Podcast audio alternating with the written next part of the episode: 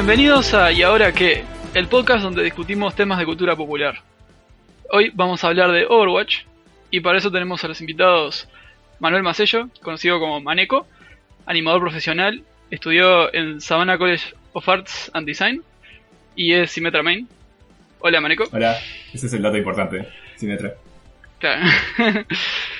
y estamos con Maya, ilustradora y diseñadora gráfica. Le importan los fandoms más de lo que quisiera admitir y es Marcy Main. Hola Maya. Hola Maya. Eh, para los que no conozcan, Overwatch es un FPS desarrollado por Blizzard, conocido por juegos como el Diablo, Warcraft y Starcraft. En el juego se enfrentan dos equipos de seis jugadores en una de tres dinámicas posibles. Ambos equipos tienen que capturar una zona, un equipo tiene que defender mientras otro trata de capturar dos zonas consecutivas, o un equipo tiene que escoltar una carga hasta llegar a un objetivo mientras el otro trata de evitarlo. El juego cuenta con 24 héroes divididos en cuatro categorías, ofensa, defensa, tanque y apoyo. Cada héroe tiene su propio estilo de juego, desde cómo se mueven en el mapa hasta sus ataques, y un diseño original con personalidades e historias a los que Overwatch debe su inmensa popularidad. Este juego tenía una recepción excepcional por su inclusividad. Su diverso cast de personajes cuenta con distintas nacionalidades, un rango amplio de edades, personajes con discapacidades, buena representación de género, 11 personajes femeninos, 12 masculinos y uno sin género, y un personaje homosexual, que sepamos hasta ahora porque hay mucho que Blizzard aún no ha revelado. Hay mucho que Blizzard. El juego tiene... ¿Cuántos tiene? ¿Cinco o seis meses? Capaz que más. Pero tiene menos de un año. Sí, tiene un año. Eh, está a punto de cumplir un año en realidad. Ah, salió, eh... en mayo? Es que me confundo, me confundo ah. con cuándo salió y con cuándo salió la beta. Pero, Ah, claro. Sí, puedes guiarte medio por los eventos in-game. Mm. Este, mm. El primer evento grande fue el de verano, así que fue antes de, de junio julio. Y no hubo evento de Año Nuevo Lunar, entonces fue después de febrero. Ah. Ahí va. Para mí, yo sigo diciendo que fue mayo. eh, vamos a hablar primero medio corto del gameplay y después vamos a explayarnos más en lo que es el fenómeno sobre la diversidad de personajes y qué efecto ha tenido sobre la gente, el fandom, etc.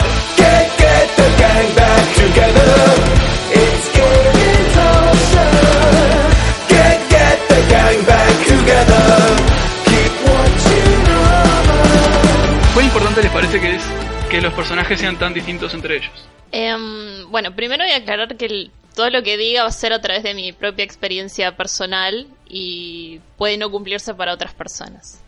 Bueno, dicho esto, creo que el aspecto de los personajes es importante porque es eh, el, centro de la estética y de la parte visual que Blizzard eligió para promocionar el juego. Y esto es especialmente importante porque es lo que uno ve antes de adquirir el producto y uno de los ganchos principales que te lleva a interesarte por el juego y terminar comprándolo, que como cualquier producto lo necesita. Y creo que de las cosas que... Estoy, de acuerdo, pero... Ah, perdón, ¿ya sí. no sé. No, no, no, decilo, decilo nomás. Es, es... Eh, para este tipo de juegos donde, o sea... Porque, porque con equipos de 6, contra juegos de 6 contra 6, es decir, de pila tener eh, no solo personajes variados, sino también personajes este, que se, estén bien diseñados estéticamente. Este, en otro, por ejemplo, juegos con, con equipos de jugadores más grandes no importa tanto, tipo Counter-Strike o Battlefield o algo de eso. Pero acá es, es ayuda a pila. Mucha gente lo comparaba a la experiencia con jugar el LOL, donde tenías eh, los campeones, creo que se llaman. No sé nada. Que yo tampoco. en donde la gente se identificaba mucho con ellos y tenías como mucho arte proporcional y se hacía mucho énfasis en esa parte. Y creo desde el tráiler, de cuando lo vimos, eh, ellos apostaron mucho a mostrarte, mira, tenemos estos personajes y se ven así, tenemos este estilo, el estilo fue súper importante, era como muy vistoso y era algo que por lo menos a mí, que nunca me sentía atraída por el género de los shooters, en el sentido clásico, como Call of Duty o como Counter-Strike, era como, wow, es como... Es muy distinto a lo que veníamos viendo y el estilo que se te recordaba, capaz un poco a Pixar o, a algunas otras cosas eh, más relacionadas al, al ámbito más general, te llamaba un montón la atención. Y ta, inevitablemente eso te iba guiando a los otros aspectos que estaban metidos en el diseño del juego y te termina enganchando. Me parece que eso es le- lo principal. Es la entrada. Tiene una entrada muy vistosa y. y no sé, accesible supongo. Sí, la, la presentación es, fue factor gigante en, en el tema de... Sí, sí. E- e- ese trailer tipo Pixar tipo atrapó a todo el mundo. Sí. Aparte, aparte porque es tan distinto a todo lo que hizo. Porque, voy a ser honesto y probablemente me van a linchar. Nunca toqué un juego de Blizzard en mi vida hasta Overwatch. este, este fue el primero. perdonado. Como que lo- los juegos de Blizzard, por lo menos lo- lo- lo- los más famosos, eh, tienen como. tienden a una estética en particular. Tipo Diablo, Warcraft y Starcraft. Starcraft es como medio separado de los otros dos. Diablo y Warcraft son como muy parecidos. Son mucho más oscuros, mucho más tipo. Sí, Eh. diría que Diablo más que, más que Warcraft. Warcraft tiene su, Sí, su, sí. su este, porque digo, Overwatch se va como para el otro lado, son diseños mucho más limpios, es mucho más colorido. Mucho más estilizado. Este. Diablo es tipo, claro, Diablo es, Diablo es todo, un- es, es todo el mismo color, digamos. Mm. Este, y tal, por eso como que resaltó demasiado. También hay una cosa que he estado pensando era como, ¿dónde metemos a Overwatch dentro de los géneros de fantasía, ciencia ficción? ¿Cómo, cómo entra? ¿Cómo lo definimos? Ciencia ficción. Ciencia ficción, ¿no? Digo yo, digo. Hay, hay, hay monos. Ah, sí, para mí es pura ciencia ficción. O sea, tiene, tiene como toques con fantasía, pero, o sea, para mí está como de- dentro de lo que entra Es, dentro de ciencia eso es ficción. verdad, porque es tipo, todo, todo es tipo re científico y robots y monos genéticos y todo eso, pero los dragones de Ganso y Enchi. Eso es como me lo explica. Son mágicos. Son, son mágicos. Son mágicos. Y Reaper. Reaper es tipo. No, Reaper no es tan No mágico. muerto. Reaper lo- Tiene una explicación cien- pseudocientífica en el universo, pero en los efectos es mágico. Sí, eh, Reaper lo explican como una macana que se mandó Mercy. Claro, sí. Ah, yo no había visto la explicación. Porque, o sea, leí los cómics y es en, en un momento murió y después volvió. Y la persona que revive gente es Mercy. Ah, Hay, hay, hay una interacción entre, entre, entre Reaper y Mercy que más o menos Te da una idea. como que sugiere eso. Sugiere eso, pero no, no estoy seguro. Muchas cosas de las que voy a, te- muchas cosas de las que voy a decir este, van a estar equivocadas. Solo para que sepan. No importa, no importa la confianza con la que las diga. Eh, lo que es el, el gameplay, o sea, me parece como muy interesante. Creo que hace como el, el- que el juego sea mucho más eh, diverso en lo que es eh, gameplay. Que, que todos los personajes se juegan re distinto. O sea, depende de los, perso- de los personajes que hay en el juego, eh, cómo va a ser el juego.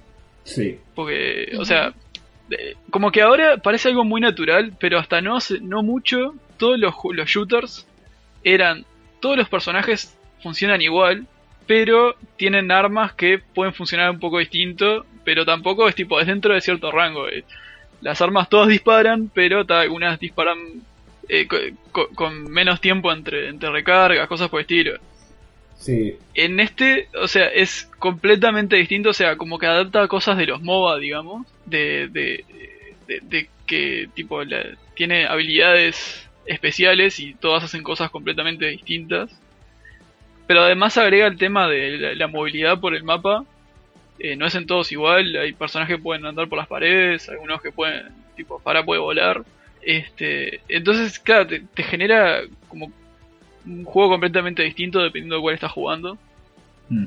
Eso a veces juega un cacho en contra porque como que encontrás con el, con el que te, te va mejor y, y es ahí tu comfort zone y no salís de ahí. Este, Conozco que es lo que me pasa a mí. Eh, pero también tiene la ventaja de que es mucho más fácil traer jugadores nuevos porque una vez que encuentra el que le gusta, o sea, es mucho más fácil que encuentre uno que le guste. Básicamente podés, Si hay, podés, si hay tanta variedad. podés hacer una sugerencia a alguien basado eh, a qué personajes usaban otros juegos. Claro, hay una variedad muy grande. Eh, Este, yo salí, tuve una época hace años de T4 3.2, que obviamente este juego tiene algunos aspectos que pidieron prestado. Mm, sí, claro. Y, y a mí lo que, lo que más me gustaba del ingeniero, que es lo que yo jugaba, ma- más, que la torreta, era el teleporter. Entonces yo me fui para Symmetra enseguida. claro. Ah, claro. Sí. Aunque el teleporte en Overwatch es un poco menos versátil, pero... Sí, por eso... Y también Torbjorn, pero Torbjorn no lo uso tanto. Ahí va. Yo, yo personalmente en los FPS soy horrible. Y por eso creo que me, me ajusté muy bien a Shanrat, porque es, es como un outlier, o sea, bastante di- distinto a los clásicos FPS, porque tira bombas y no, no tenés que apuntar y disparar, o sea, apuntar a, a donde querés disparar, sino tipo tratar de que la bomba caiga en la zona donde querés que explote. Sí, es... Este- Sí. Y, y tiene el tema de, de la mina que te hace volar, te hace saltar bastante alto y hace bastante entretenido moverse por ahí. Las peleas son muy graciosas porque es tipo, cuando lo tenés demasiado cerca y, y te querés alejar, te tiras una bomba y al mismo tiempo lo alejas a él, le haces daño y vos te vas a la mierda. O sea, se vuelve para mí muy entretenido por ese lado. Yo vengo de otro lado que es de los MMOs. Jugué Ion, un MMO coreano que no es muy bueno, pero en su momento me divirtió mucho. Y jugué, Yo lo conozco, no es muy bueno. jugué Guild Wars 2, que es un MMO muy bueno. Ese es muy bueno. Ese sí está. No he jugado otro bueno. que me haya gustado tanto como Guild Wars. Y, me arruinó los MMOs en ese sentido, pero en fin. y claro, y, y tiene las clases de los MMO. Eh, Justo Guild Wars 2 es un juego donde no tiene las clases tradicionales de soporte, tanque y DPS. Sí, Pero también tiene muchos personajes que tienen sus, eh, sus gimmicks y sus particularidades. Y mm, en particular creo que me, me empe- me acostumbré a usar a, a Mercy. Porque los tiempos que estuve jugando antes de Guild Wars 2 jugaba algo de soporte. Y extrañamente en Guild Wars 2 jugaba eh, un Necromancer. Entonces pero estaba muy acostumbrada al tema del autotarget y a la movilidad y esas cosas, entonces supongo que me adapté de esa parte. Pero la idea mismo de tener personajes con distintos roles y, y gimmicks y cada uno con su temática me atrajo bastante. Yo tampoco soy muy buena en los shooters, entonces Sí, yo no. O sea, antes de Guild Wars 2 no, casi no jugaba MMOs. Y algo que me atrajo mucho de ese juego fue que. Que todos los tipo las clases eran muy distintas como se jugaban. Sí, pero al mismo tiempo podía ser Warrior y ser un healer. Eh, no sé, era Claro. muy... Sí, eso era muy también innovador está, bastante cool. Pero sí. Sí, sí. Bueno, pero estamos viendo un patrón que es algo común que nos atrajo de ambos juegos y era el tema de los personajes muy variados. Mm. Claro. En un MMO tiene un poco más sentido dado el mundo y cómo se juega, pero en un shooter es una idea bastante innovadora, por lo menos a est- en este momento. De- de- Debe ser por eso que está la, la idea de... Bueno, Es algo que no me gusta de Overwatch, que es tipo, adaptaron pila de términos. Cuando, cuando la comunidad habla sobre ciertos personajes, eh, sobre como por ejemplo hay ciertos personajes que dicen, ah, este es DPS, ah, este es tanque, ah, este es otro. Mm. Y eso me molesta un poco, porque, o sea, básicamente, no sé, o sea, sí hay healers y hay tanques, eso sí, pero ponen a la, a la, a la, a la gran mayoría de las veces como DPS y es, no es verdad, no hay DPS. Y te comprime un poco al final, porque más allá de la mecánica está lo que los jugadores hacen con, con los héroes y la forma de, desde la forma de llamarlos hasta el rol que van tomando. Eso lo Mm. hacen los jugadores. Sí, no, no hay, donde, porque es, ah, sí, la meta, pero un un juego donde la habilidad tipo mecánica importa tanto, no puede haber una meta, porque no, no, te vas a, te vas a decepcionar si seguís pensando que hay una meta. Sí, claro. Sí, posta que, o sea, el, el, el- el término de PS eh, existe por los RPG donde tipo es un número fijo y ta, es tipo, una vez que, que lo- le haces clic arriba y está atacando, ese es el daño que hace por segundo. Claro, o sea, podés hacer. Si, si estás jugando con Sodi y no invocas un tiro, no estás haciendo, no estás haciendo nada. Y ese es uno de los que tiene DPS más alto, en teoría. Ahí va. Este, como el- lo- los, los de Overwatch trataron de meter sus términos de ofensa y defensa, Que son los que tienen sentido. pero el tema es que la gente no, la gente no los usa porque ya, ya tiene los términos de antes. Mm, sí. Y además que es como. Tiene como muchas características de los MOBA. Eh, O sea, fue, es, es, es medio. ¿Cuáles? El, el tema de, de los héroes, de que son todos distintos y cosas, y. y medio la, la- la- la- la- la mecánica de cómo funcionan las partidas. Mm. O sea, no, no tiene lo de ir avanzando, tipo la- la parte de Tower Defense, digamos, y eso.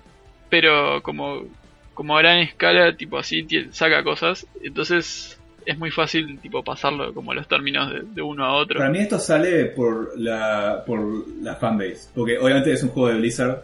Y, y tipo, Mm. ¿qué juegos tenía Blizzard antes? Diablo 3 y. Sí, y claro. Entonces, por ejemplo, porque cuando el Team Fortress salió, nadie hablaba de, ah, este personaje es DPS, ah, este personaje es otra cosa.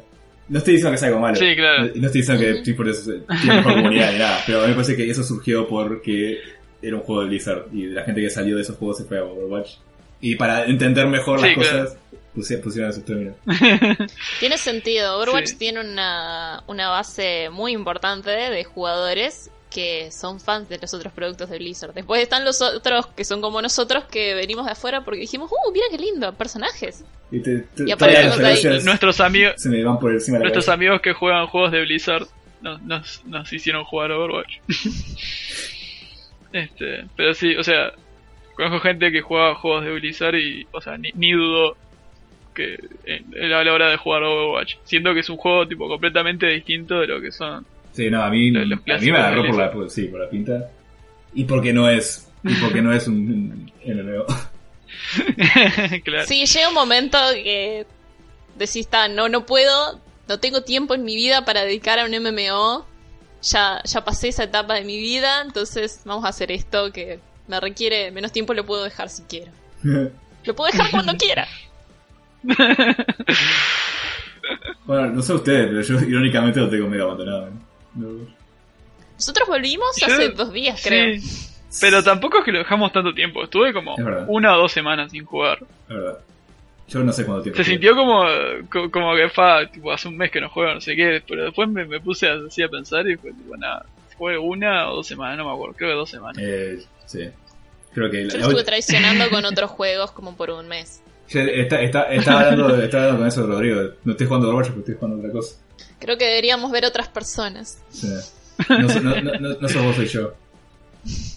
Bueno, eh, para mí es justo porque por jugar Overwatch no jugué nada más. Pero bueno,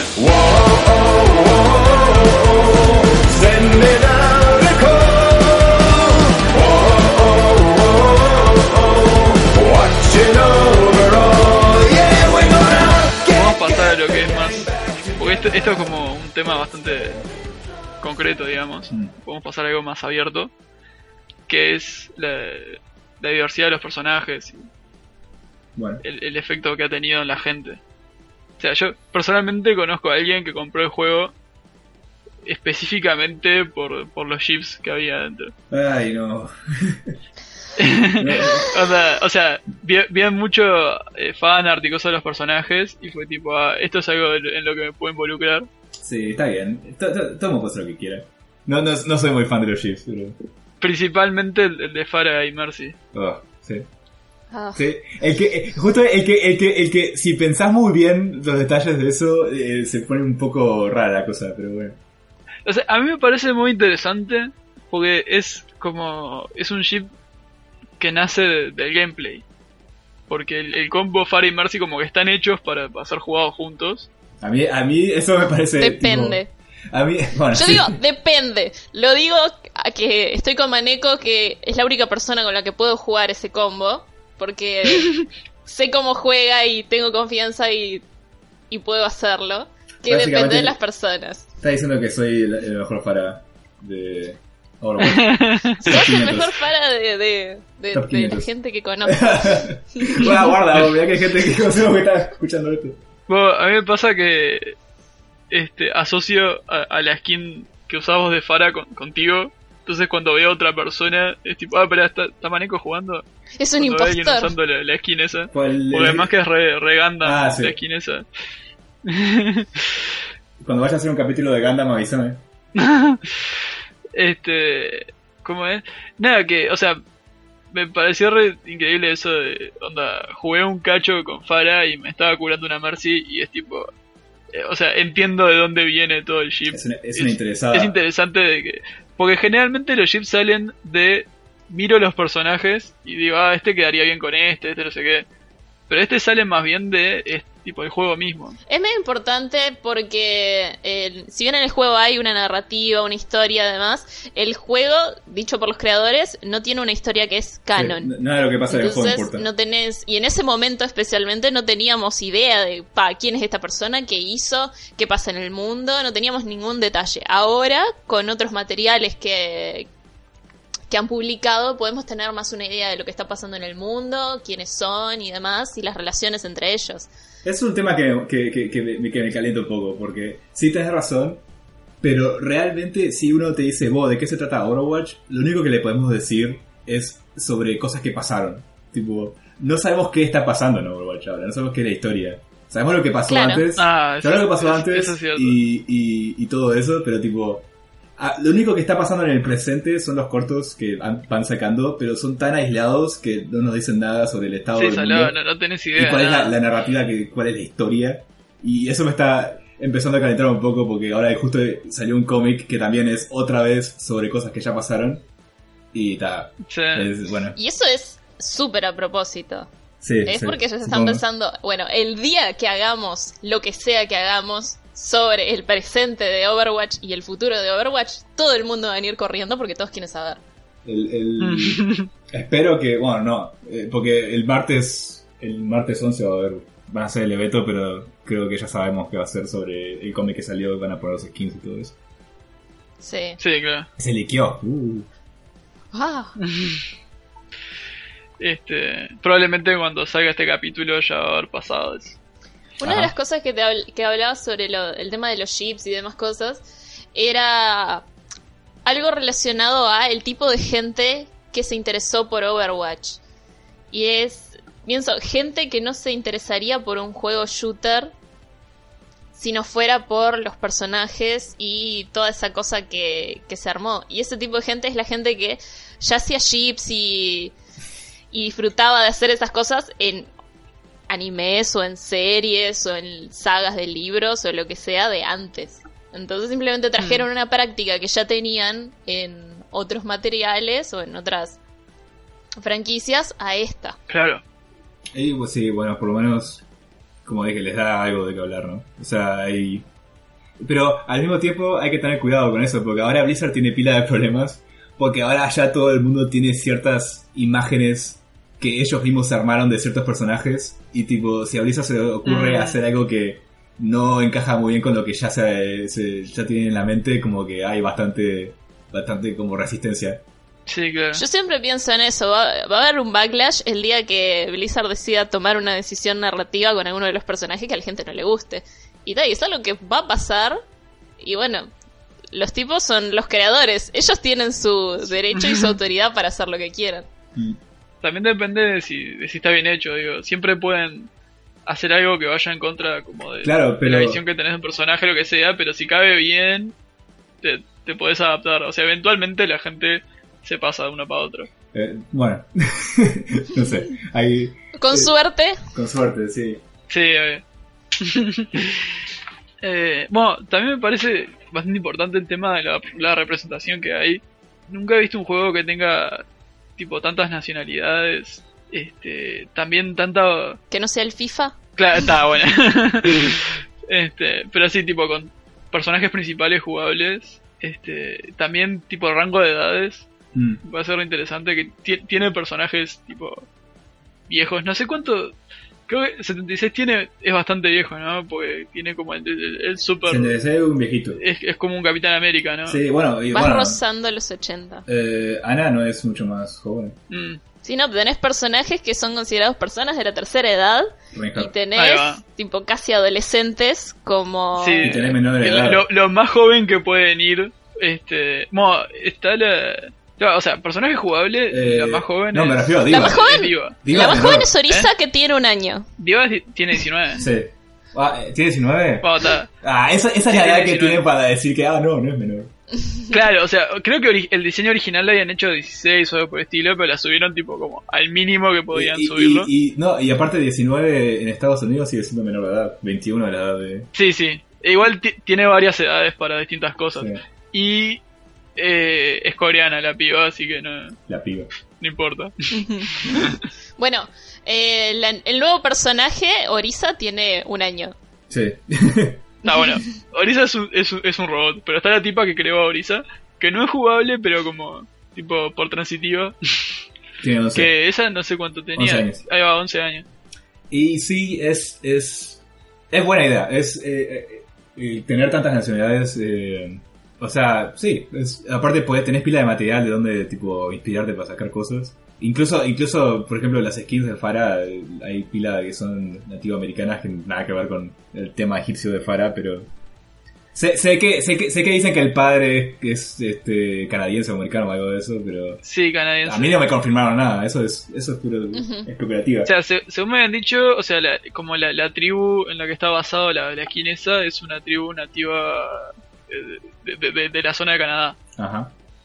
Entonces como que ta, tendría sentido o algo. Igual ta, eso es, es pura especulación, Sí, claro, ¿no? en el También hay cosas arbitrarias. Salió, salió un, salió un cómic en el que está hablando con alguien y en el fondo hay un partido de hockey, creo, de Canadá. Y ahí sacaron todo. Ahí sacaron todo, sí. claro. Eh, que tenga alguna relación con Canadá me parece bastante posible. Pero sí, como que no hay mucho que podamos decir, además de que está bueno y que es como... No quiero decir que es lo mínimo, pero eh, está bien, está... Es adecuado. Sí, o sea, o sea, sí. Este, tengo, tuve un pequeño problema de que me parece que tipo, la, re- o sea, la representación de los personajes masculinos tienen como formas re distintas en lo que es el cuerpo, mientras que los femeninos son como un rango bastante más chico. Bueno, ese es. O sea, tiene, tiene bastante variedad, pero me parece como que cae en algunos Ese es. tipo de, de- meterlos en moldes. Literalmente, li- literalmente confirmado por los desarrolladores, dijeron que por eso Orisa eh, hicieron Orisa de esa manera, Ahí va. porque querían tratar de romper esa norma de, bueno, está, tenemos este robot cuadrúpedo, bueno, está, es femenino. Aunque es un robot, técnicamente no tiene género. No, pero, o sea, tenés Señata, que es claramente un robot masculino, Bastion, que ese sí no tiene género, y Orisa, que tiene, como, es, es femenino, aunque La voz es femenina. puedes decir que técnicamente sí. no tiene no tiene género, como que asume un género. Y, y la creadora la trata como, como femenina. Ujú. Ok, no sabía. Desde que, desde que salió Orisa estoy fuera de Overwatch, básicamente. pero- Este, o sea, es, es, es femenino, o sea, aunque es aunque es un robot y tal, y podés decir que técnicamente no tiene, es, es, es un personaje femenino. Sí, ese es. y, bueno, es, ese es el problema que casi todos los medios tienen, ¿no? En, en tema de diseño de personaje, cuando tienes que hacer un diseño de personaje femenino, por lo general, este. Se, la, la, la- No sé, la variedad como que se cierra un poco, eso de que se puede hacer. Sí, Sí. se cae. el tema es la silueta y Mm. en la forma de los cuerpos, entonces se tiende siempre a ser como el... O sea, más chiquitas y con, con esas formas de siluetas más o menos parecidas. Se varían el tema de colores y demás cosas.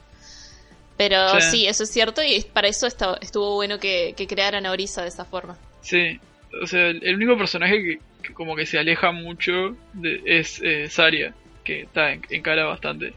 Eh, en, en tema, en tema de siluetas, eh, Mei también. Este, Sí. Solo, solo porque. Sí, Mei, Mei y Saria son las dos que como que se alejan de- sí, del molde. Sí. Después, después los demás personajes tienen, tienen, arreglan el tema de la silueta solo por, por cómo, cómo se paran o el... el- el- el- ay, Cómo se mueven. Sí. Sí, Ana siempre ha estado tipo un poco más agachada y no sé, Widowmaker mide 3000 Mm. metros. pero está, o sea, noto que, o sea, los personajes masculinos hay, hay como un molde que siguen, pero es como bastante fortachón, el tipo Soldier y, Y Reaper. y Reaper. Y Macri. Sí. Mac- Claro, Soldier, tipo- Macri, Reaper y Hanzo como son los cuatro que son como más parecidos. Después tenés Mm. como variedad. En realidad, eh, hay un tema de, de la postura que yo hablaba con Rodrigo Sí. alguna vez, que le discutía que Shangrat tiene eh, un build muy parecido al de Soldier, Hanzo, Macri y Reaper por el modelo, como está hecho. Pero en la animación, eh, el, el movimiento y demás lo hace mucho más encorvado. Entonces, la silueta Mm. cambia un montón. Pero el modelo, como está construido, es bastante más es bastante parecido a los Sí. demás. Es decir, es, tiene, es el triángulo invertido. Sí, Roadhog, si, si la cambias, si, si cambias la postura un poco también. Si te fijas, Roadhog tiene el mismo, la misma, el mismo build que Soldier. Pero es gordo. Es un chiste, es un chiste. Se pueden reír ahora. Gracias. Este, lo que creo es Shanrat, o sea, es como bastante parecido, pero es, es bastante más flaco, me parece. Y también tiene, tiene una pierna de, de- de palo. de- No es de palo, pero sí. Sí.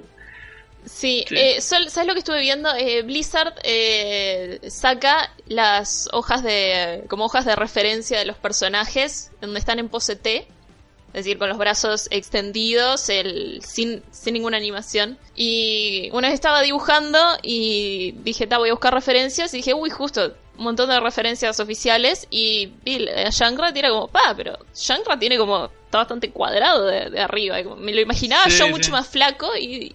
Y cuando vi el modelo Sí, me sorprendió.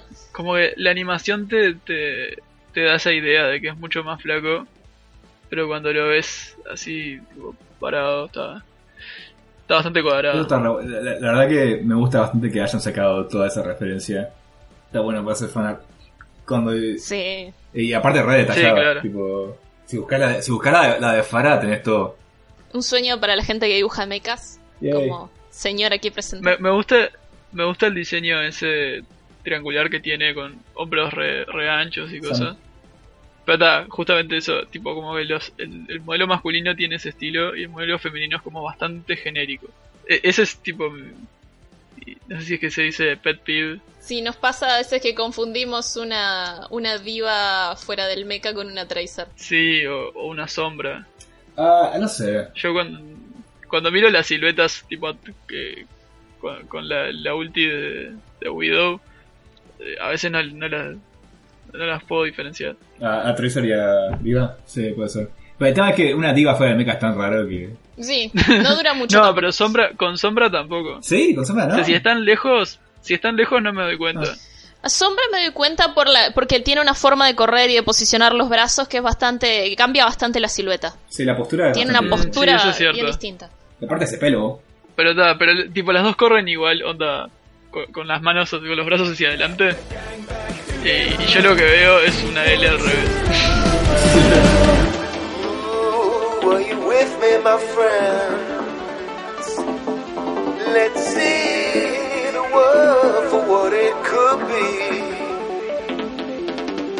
Ah, es interesante tipo el, el efecto que ha tenido estos personajes en, en distintas personas.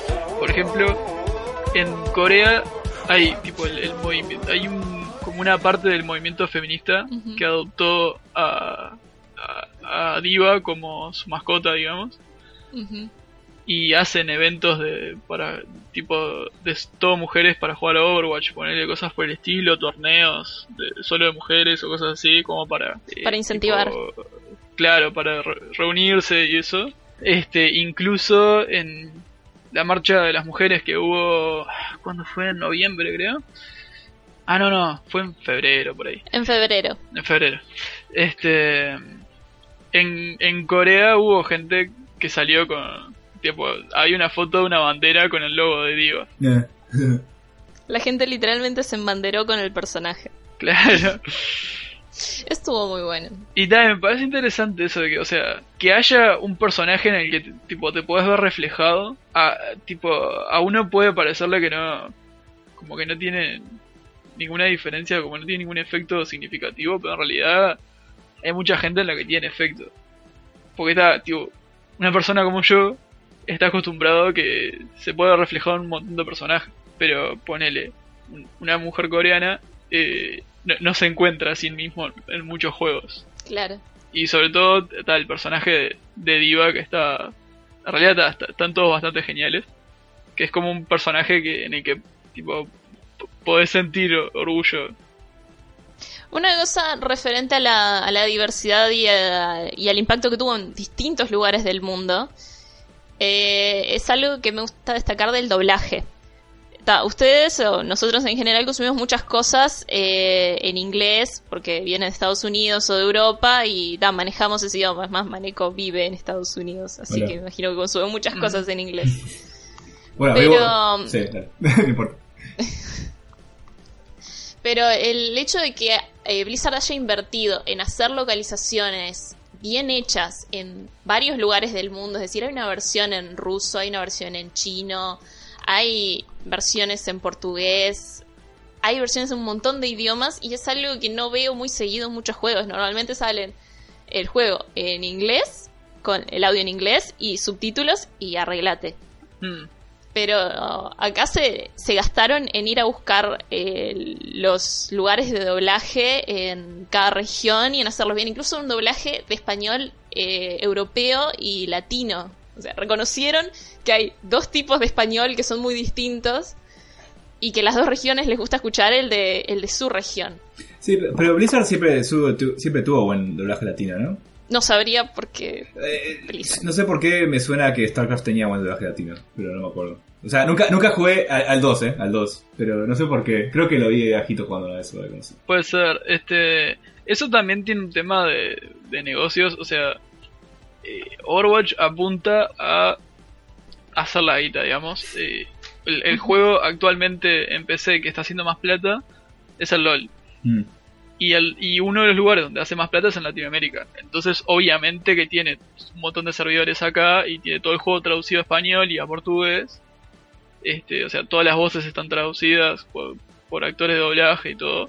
Este, porque, claro, o sea, mucha gente de acá que está gastando plata en el juego. Y Overwatch eh, apunta a lo mismo. Onda. Sa- sabe que Latinoamérica es, es un, un, un mercado que le puede dar bastante plata, igual que en los otros países, ¿no? Pero no. en- Creo que el LOL hizo el trabajo como de hacerle a la gente dar cuenta de que vos podés recaudar en, en Latinoamérica y que vale la pena invertir. Mm. Porque ta, generalmente la opción en español que tenés de los juegos es eh, la versión de España, que es una cagada. Para nosotros los latinos, Sin ofender a los sí. Sin ofender a los españoles que pueden estar escuchando este podcast. Para nosotros. Pero da, sí. Sí, no, o sea, me imagino que sería una cagada para los españoles que solamente tengan la opción latinoamericana. Eso es verdad. Quedó también para Overwatch siendo que habían, o sea, parte del atractivo es que los personajes son de distintas nacionalidades y hay escenarios en distintas partes del mundo. El que esté localizado en los idiomas eh, variados eh, es lógico y aporta al final del día, aunque sea un Claro. movimiento de negocios. Es que, eh, y, y aparte es, es un laburo, porque hay mucho diálogo en Overwatch. O sea, no, so- no Sí, solo sí. interacciones entre personajes, sino ya mismo líneas que dicen los personajes cuando hacen cosas, cuando están haciendo acciones y todo eso, es- ya es un rato. Y encima después de eso, la- las interacciones que tienen antes de empezar la partida y todo eso. Ujú. Sí, sí, es un montón y después en cada evento son un montón de líneas más. ¿Y, la- las cinemáticas, las cinemáticas las traducen o no? La verdad que no sé. Las cinemáticas, Sí. ¿cuáles? Pa, eso no sé. Lo- los videos que han salido en YouTube. Los cortos sí están en, en traducidos. Yo vi los que estaban en latino porque me gustaron las voces, me gustó el doblaje y decidí voy a jugar este juego en latino para aprovechar que ya está. Y entonces eh, vi los cortos en latino. Después te, después te toca hacer una pregunta. Bueno, puedes hacerme ahora. Ok, te voy a hacer ahora, te voy a hacer ahora, te voy a hacer ahora. Ok. El que hace el doblaje de Torbjorn Sí. es Rico McPato. Ay, ¿sabes que no sé? Discutan. Espera, lo, lo voy a buscar. Yo no escuché ninguno de los doblajes. Yo, yo eh, en, mi- en mi- en mis, en mis sábados por la noche busco videos de las voces de YouTube. De los personajes, no mentira, pero, pero sí, sí busqué, que me dio curiosidad ver cómo sonaban en latino porque lo tengo en inglés ya. Mm, A ver, creo que es Arturo Mercado, que es un actor de doblaje muy conocido, tiene muchos años trabajando. Ok, ok. Puede que tenga razón. Y es Rico McPato. ¡Ah! ¡Yo sabía! También es Simba, adulto. Wow. Wow. Nunca. Pues no acuerdo cómo es Simba. Simba adulto habla muy poco, creo. Bueno, pero ¿qué importa? Es Rico McPato. Sí, es Rico McPato. Ok, listo. Esto es lo que te necesitas saber. ¿Qué más? También eso es lo que tiene, que en Latinoamérica hay como Muy pocos. 22 actores de Sí. doblaje y entonces nos conocemos a todos. Sí, mira, Lucio es Lalo Garza, que es Krillin. Sí. A ver si reconozco otro. No tenemos a... Car- Carlos II Carlos II ¿Quién es, es Pícoro. es... eh, Ah, Piccolo, ese es eh, so- 76. Y es la razón por la que yo tengo el skin verde con Soldier 76. Ah. Carla Castañeda es, es algo de Mario Castañeda. Es la hija. Ahí va, esa es Simetra. La hija de Goku. Arturo Mercado es el que recién dijiste. Eh, Reaper es José Luis Orozco, que es eh, Bills en la película de La Batalla de los Dioses. Y Ahí mi va. favorito, eh, que es probablemente una de las razones por las que estaba jugando con el doblaje latino, es Alfonso Obregón, que es la voz de Shangrat y de Shrek. Y me lo vendió, me lo vendió. Me vendió el personaje. Pero ta creo que podría estar horas hablando de los actores de doblaje y tipo, ah, este hizo este personaje y este hizo- este otro. Y creo que es un, atractivo eh, que, yo lo, que yo lo vi digo, ah, conozco estas voces, las escuché en otros lugares. Y es algo que también les pasa a, a los americanos, es que ellos se reconocen las voces de sus actores de voz, de sus cosas oficiales, y decís, ah, yo quiero sentir eso. Y no. Es que- y sí, es. y ahora, creo que casi todos los, los actores de Overwatch hacen streams jugando con, tipo, no sé, el de Macri juega con Macri y cosas así. este, y creo que además a veces hace streams con otros actores. Es, es, es, es, eh, fuera de joda que Overwatch es tipo, no sé, 70% de sus personajes, algo así. Claro. Sí, sí. Ponele, aproximadamente. Sí, también está el, el juego competitivo y, y demás. Ugh, ugh. si, tu- si tuvieras el mismo juego, pero todos los personajes fueran tipo genérico, eh, no, no- nadie lo jugaría. O sea, se- sería aburrido. Es parte, parte de la diversión del, del juego, es son los personajes. Sí, como dije antes, o sea, no podés tener tan poca gente, tanto, tanta po- gente por equipo y no tener este, alguna especie de, de diversidad visual o lo que sea, o de habilidades también. Eh, 24 de mayo, perdón que vuelva, eh, es el día que se lanzó eh, Overwatch. Ahí va, ¿viste? ¡Ah! Ahí va. Soy un genio en todo, no le erro nada. Todo bien Enrico McPato, Overwatch salió el macho. Ah, este, ah. Ah, nada, que está muy interesante desde el punto de vista del diseño. Eh, cosas como las líneas que dicen los personajes durante el juego están hechas para como darle personalidad a lo- a los personajes y además tienen una función en el juego. Como algo que tipo me re llamó la atención la primera vez que lo escuché, que es cuando tenés a, eh, a- a otro que está mirando, o sea, otro de tu equipo, que está mirando hacia vos y hay alguien atrás tuyo, te dice, tipo, behind you. Mm, Sí, casi siempre muy tarde. casi muy tarde. Pero eso me voló la cabeza, de que es tipo, claro, si la persona está viendo que hay alguien atrás tuyo, eh, si pudiera la persona, tipo, si estuviera hablando por chat o algo, te podría avisar, pero no está, entonces te avisa el mismo personaje. Eso, eso al mismo tiempo, a veces los personajes hablan demasiado. Soy como, como, como, como No, alguien a, como- a mí me que encanta. alguien que juega como Simetra, el hecho de que alguien en el otro equipo sepa inmediatamente el segundo que pones el teleporter. Y digan, ¡eh, hay un teleporter! El tipo, y ni siquiera lo vieron, no te puedo explicar cómo me hace calentar. A mí me cansa jugando con Mercy cuando te roza eh, una chispita de algo y tenés a Mercy pidiendo ayuda y es como, pero pará, flaca, vos te curás sola, esto te lo curás. Esto, esto, esto no es de vida o muerte. Pero ta, eso le, o sea, está hecho para avisarle a, lo- a los compañeros, tipo, protejan a la Mercy. a Igual no pasa. entonces Igual no pasa, sí, sí. No sé si se va a ir igual. Sí, sí, pero tienes, tienes intención por lo menos. Este, y me gusta, yo que sé, a mí me encanta eh, con Shanrat, te, te mete en personaje todas las cosas que va diciendo. Hmm. Este, Sí. y, y terminás jugando tipo como él. A mí, a mí me pasa con Reinhardt. Este, cuando, o sea, si, si, si, jugás, si jugás conmigo te, te notás que tipo, cuando mato a alguien o algo, tipo, me, me cago de risa, cosas por el estilo. Es como, ya, ya estoy metido en el personaje, ¿viste? Este, con Reinhardt también tiene eso de onda, te- te- y por cómo está diseñado y por cómo habla el tono que tiene, te sentís como, ah, romper todo, sí. No, no solo eso, sino también tipo, hey, vengan conmigo y cosas así. Yo lo. Que es lo que Sí, no muchos Reinhardt hacen, pero... Este, o sea, como que le, en, en cómo es la, eh, la, la voz, cómo habla, los, los diálogos que tiene y también tipo el lenguaje corporal con lo poco que ves de las manos, te, te, te indica cómo lo, cómo lo jugás, cómo lo vas a jugar. Ah, sí. Eso tipo, Sí, sí, dale.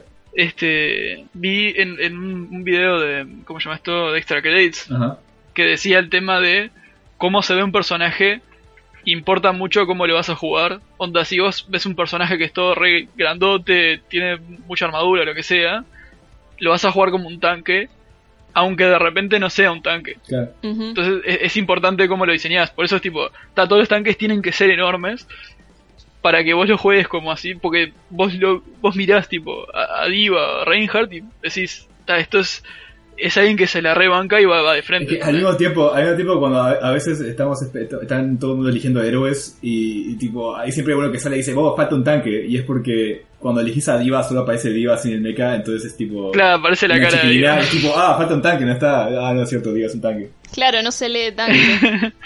Claro. Y otra cosa, eh, la persona que animó la mano izquierda de Simetra, eh, hay que darle un premio. Ah. Tengo que, me tienen que averiguar la dirección, así le mando un premio. Va. Es un papel que dice premio La mano izquierda, de Simetra. la mano izquierda es la, es la robótica, ¿no? Sí. sí. Sí. ¿Qué es lo que te gusta de esa animación? Contanos tu experiencia. So- con eso. no, solo cuando, solo, solo cuando estás caminando y lo único que ves es el arma y la mano de Simetra y uf, es tipo, es es súper detallada, tipo, cada dedo tiene como, como que se mueve, no sé, es... Y tal, bueno, también cuando, cuando está poniendo teleportes y torretas y cosas, tiene uno también los gestos esos locos que hace. Pero solo cuando está, solo, solo la mano esa cuando está caminando, es tipo, tiene, se ve- te, te das cuenta que tiene tipo horas de animación encima. Sí, sí, eso, o sea, todos los personajes tienen algo en particular. Simetra, por ejemplo, tiene eso como eh, la, la- la- la forma perfecta y eso. El movimiento súper movimientos- preciso, pero también es muy Claro. orgánico. Los movimientos en- están hechos muy bien, muy orgánicos. De manera que se pueden apreciar incluso cuando los jugás en baja resolución, como nosotros los pobres, como yo. Claro, este, pero ponele, cuando jugás con Shanrat, el movimiento como ma- más, seguido es el de recargar, pues encima tiene solo 5 balas, que es todo brusco. Es tipo, le, le pega el coso, saca uno y se lo encaja así bien fuerte, y, y va todo con, con cómo es el personaje. El, el, el mismo premio hay que mandárselo al que animó el arma de Shangri-La. Ah, está, está buenísimo.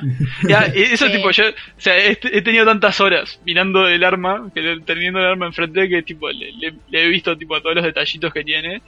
Eh, algo que noté es que, o sea, la, la animación de las balas que van pasando, Sí, vos lo mirás y parece que está hecho con física, o sea que simplemente se van moviendo y se acomodan solo, pero en realidad es una animación, es siempre igual. Pero está tan bien hecha que no te das cuenta.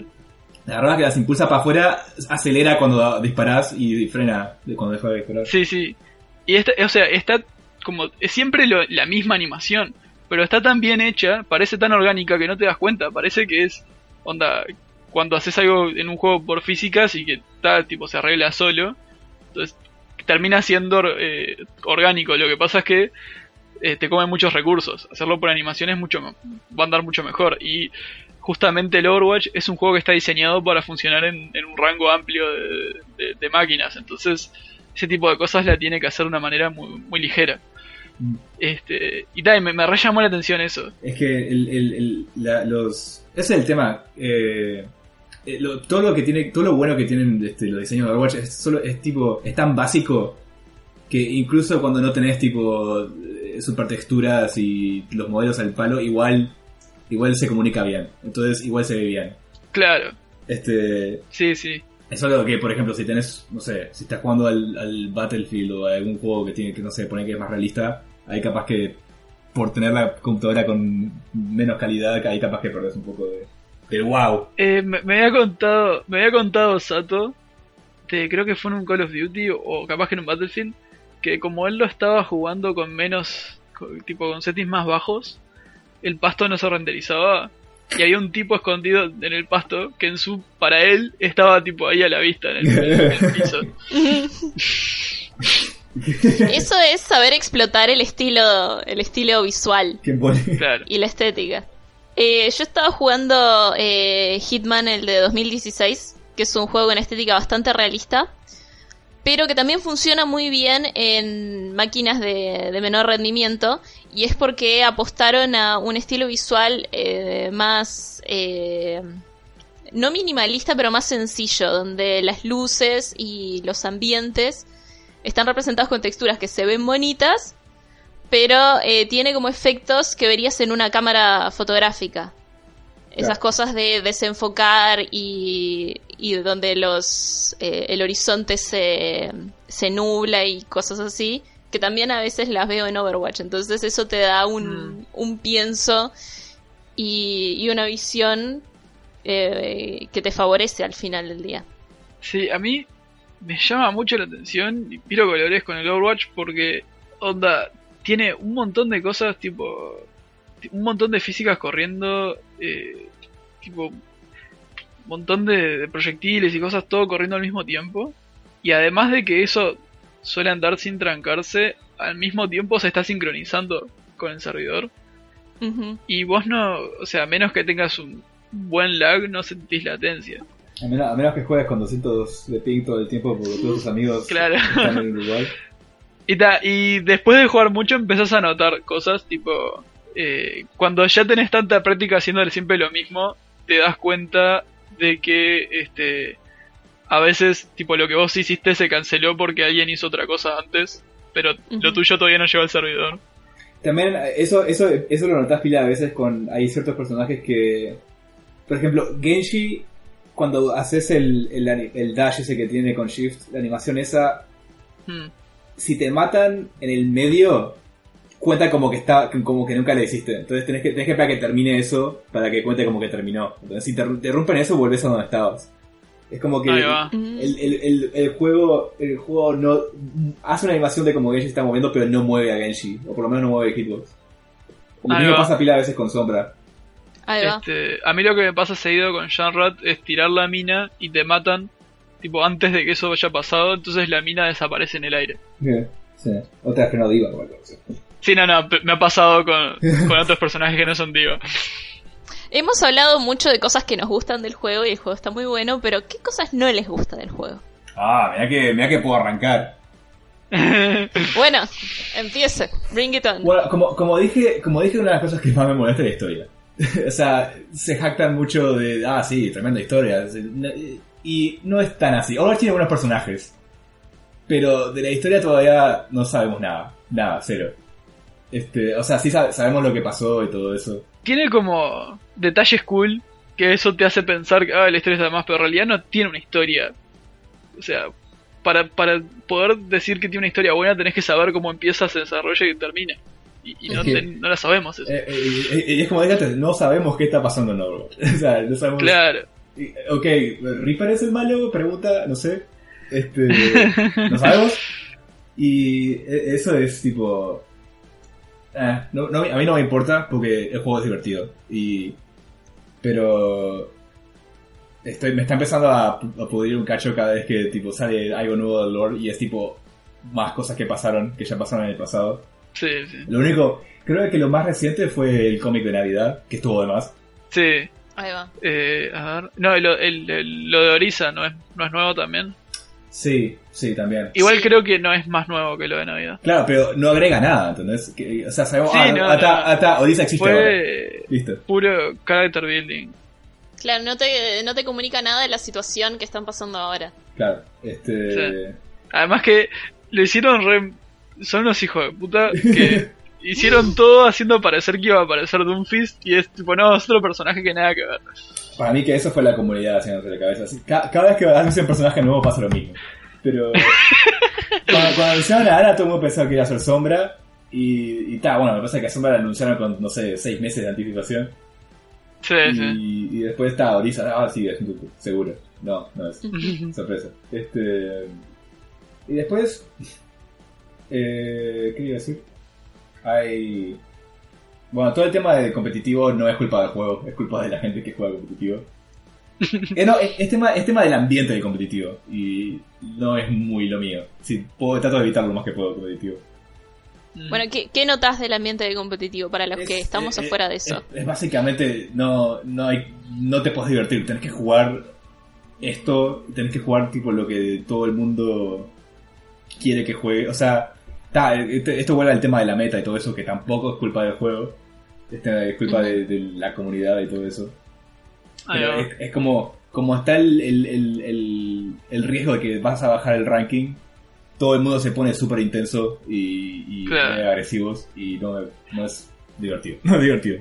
A mí como la idea que me dio de escuchar a gente hablando de competitivo es que como lo más divertido sería armarte un equipo de 6 y siempre jugar de a 6. Claro, claro, armarte claro. un cuadro. porque te divertís con tus amigos, pero ahí te va a, pare- a, a- a poner con otros equipos de 6 que capaz que están en la, en la más seria, ¿viste? Y, y- y va a estar mucho más complicado. Claro. Como que al final la solución es no jugar.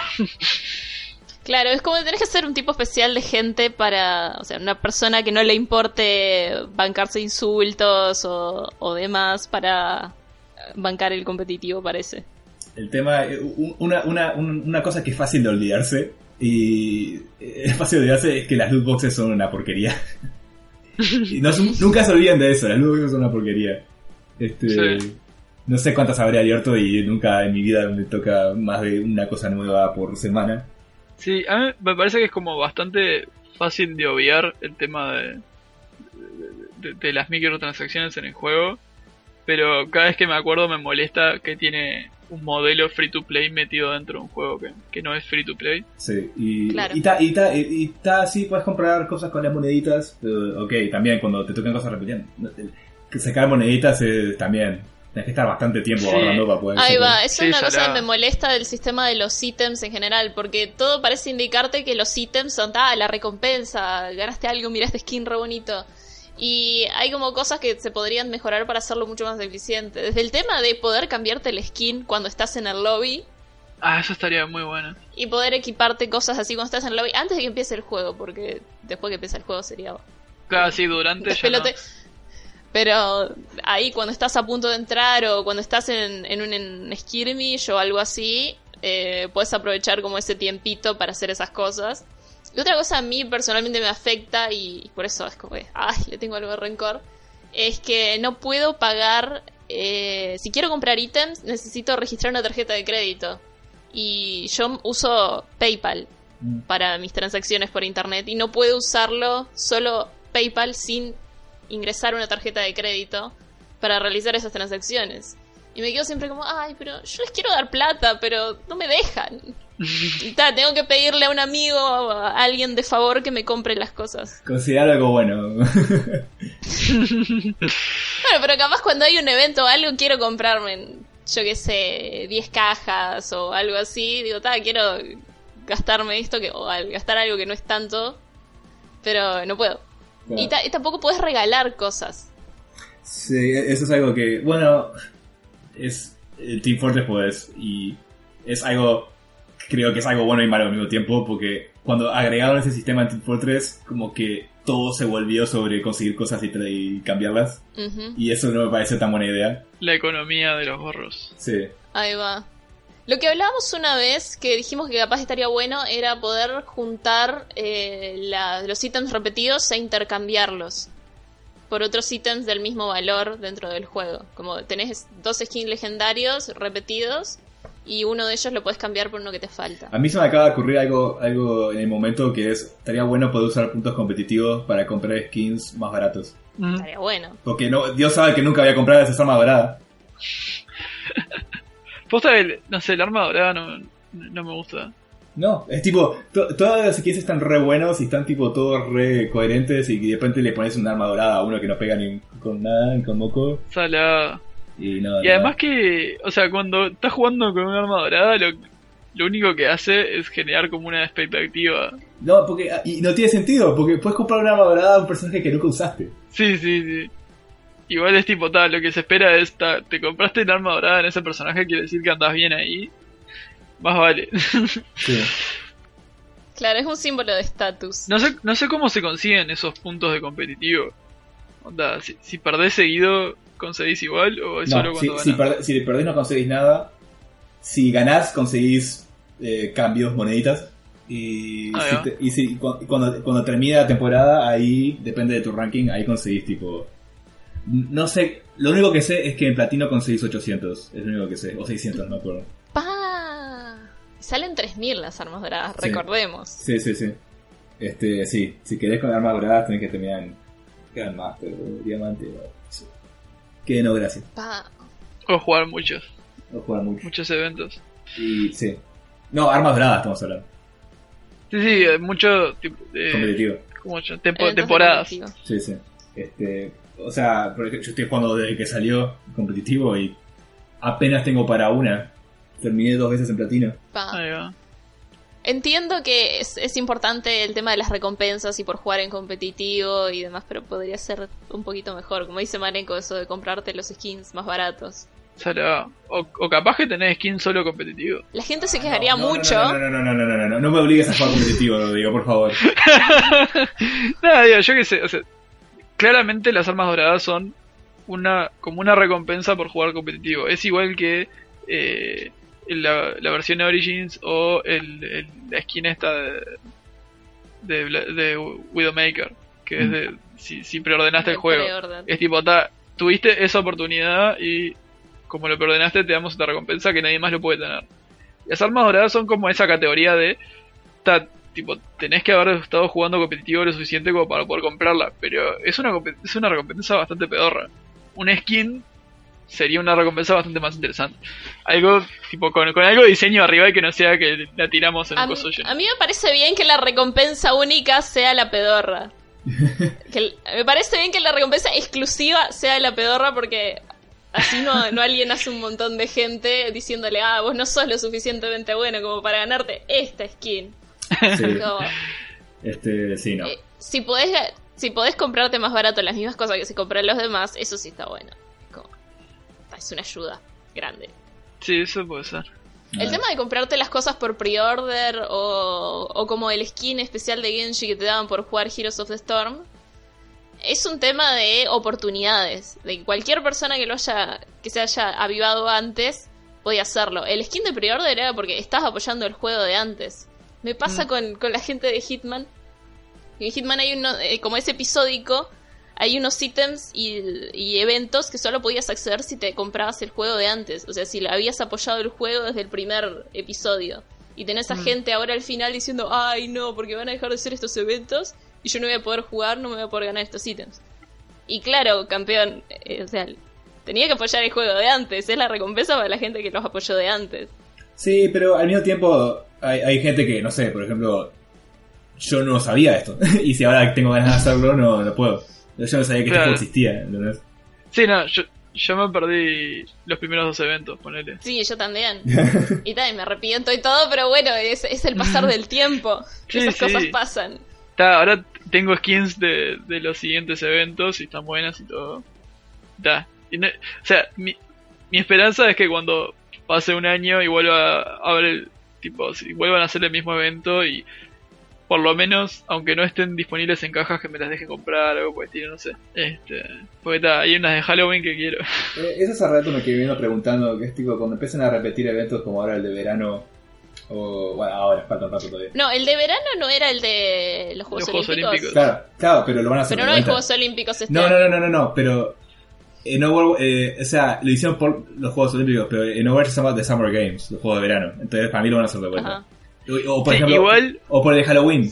Los Son los Juegos Olímpicos de verano. claro, están separados en los Juegos de verano y los Juegos de invierno. Claro, supongo- ok, el de Halloween entonces. El de Halloween sí, porque Halloween es todos los años. Va. Sí. es, ¿van a, ¿van a poner van a poner los mismos skins de vuelta o van a poner los mismos skins de vuelta y van a agregar skins nuevos de vuelta? Eso es lo que, lo que quiero saber. O la otra es que pongan nuevos y no pongan los viejos. Eh, no, Eso sería tan triste. no, no, no, no. tengo, tengo, tengo un amigo acá que, se arre- que llora todos los días porque se perdió el de Halloween y no puede conseguir la skin de Mercy. Yo lloro todos los días porque me perdí el de Halloween y no pude conseguir.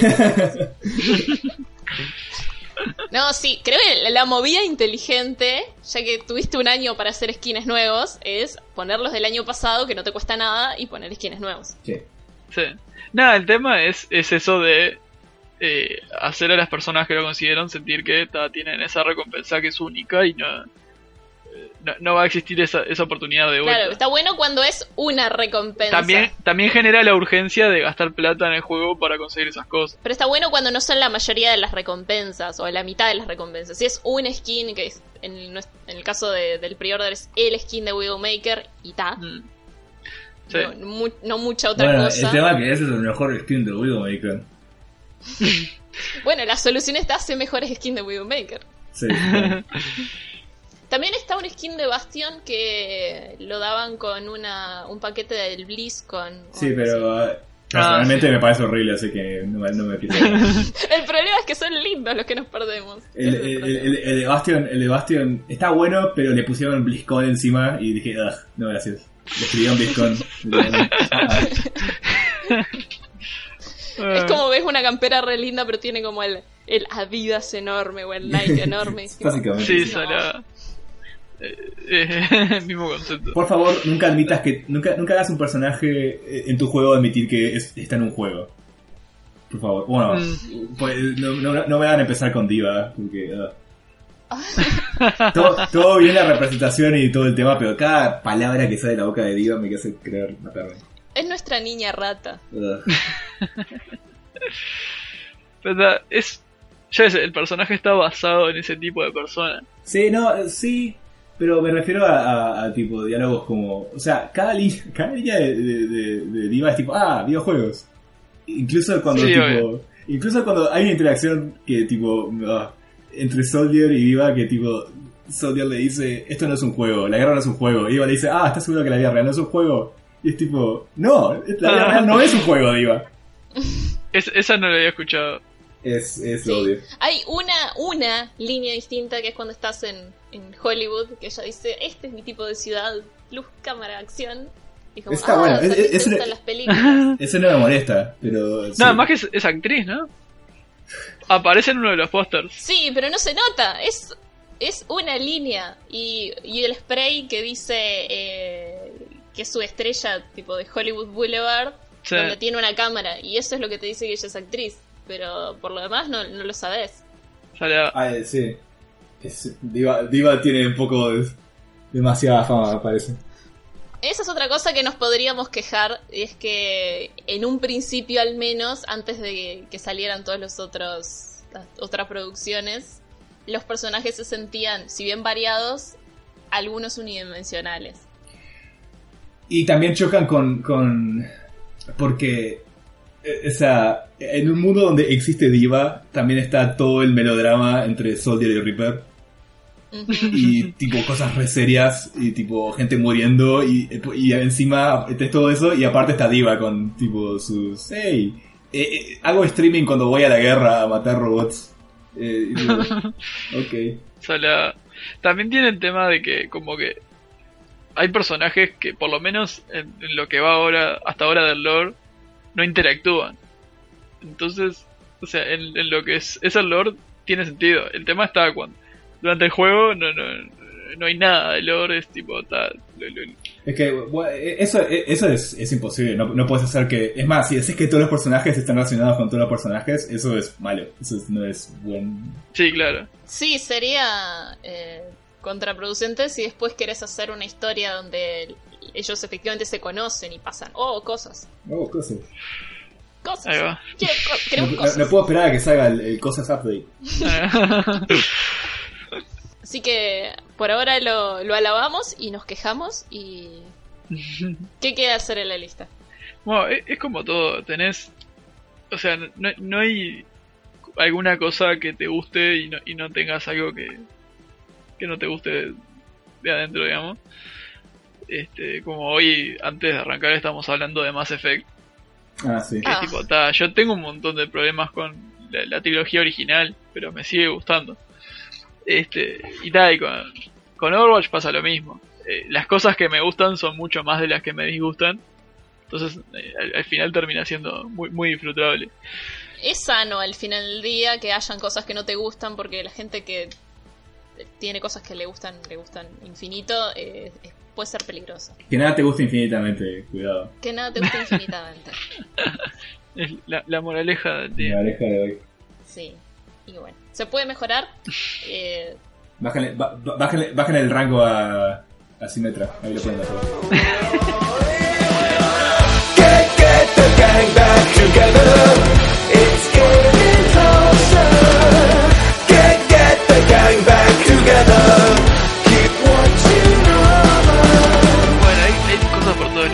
Ahora hicieron un update de, de Shanrat que está de más. Que ya no te pegan la- ya, ya no te pegan tus propias cosas. Sí, Podés hacer la ulti al lado tuyo. pero me molesta un poco. Que lo- ya, ya lo hice como cinco veces. Me molesta un poco con otros personajes que usan explosivos y ellos sí tienen daño.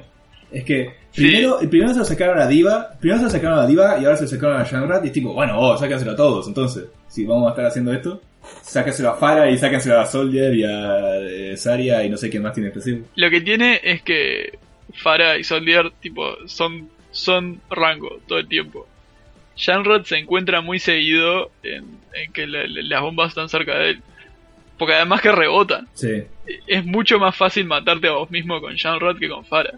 Eh, o sea, era parte del juego cuando juegas con Shanrod es ir esquivando tus propias balas. Y, y tal, y con este último update sacaron eso y lo hicieron, para mí lo hicieron mucho más divertido. O sea, yo ya me estaba acostumbrando y no me quejaba. O sea, cuando me pegaba a mí mismo, era tal, es mi culpa.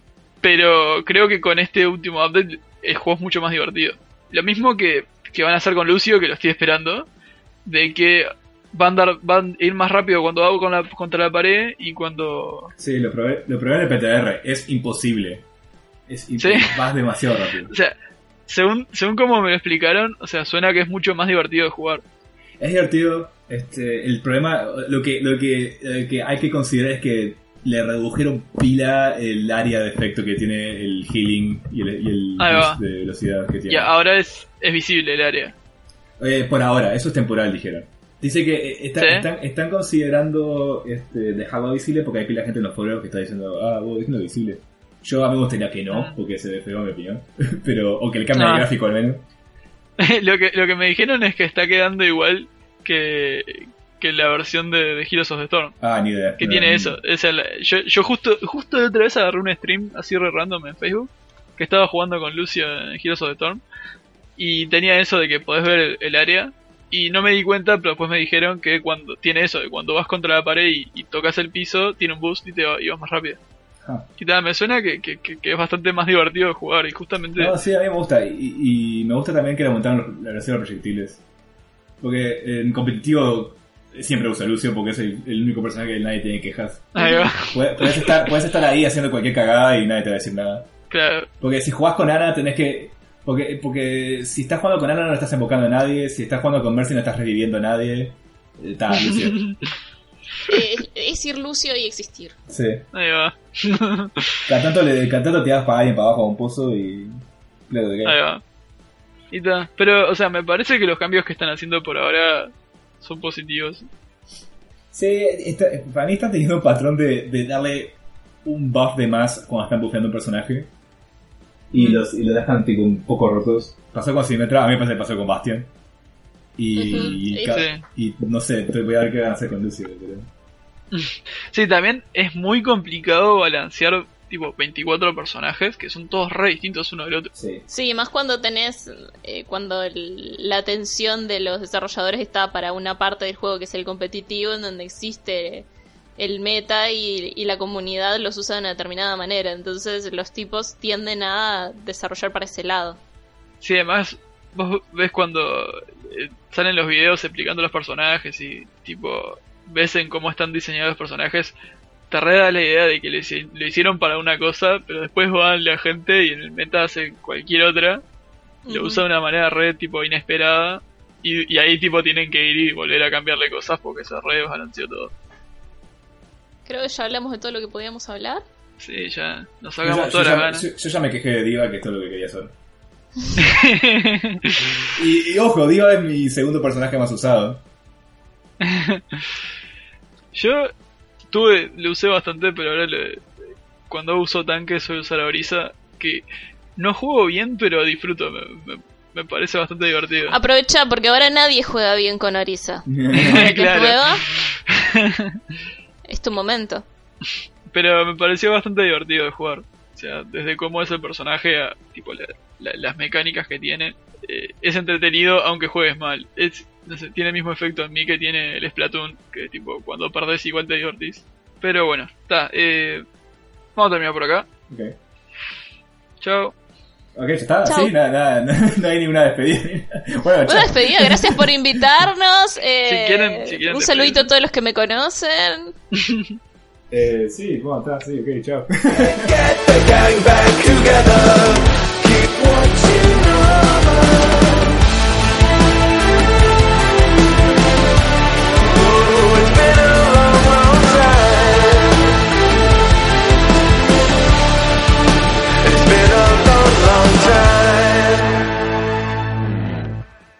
Gracias por escuchar y ahora qué. La canción presente en este capítulo es Get the Gang Back por Miracle of Sound. Escucha más de su música en youtube.com barra Miracle of Sound.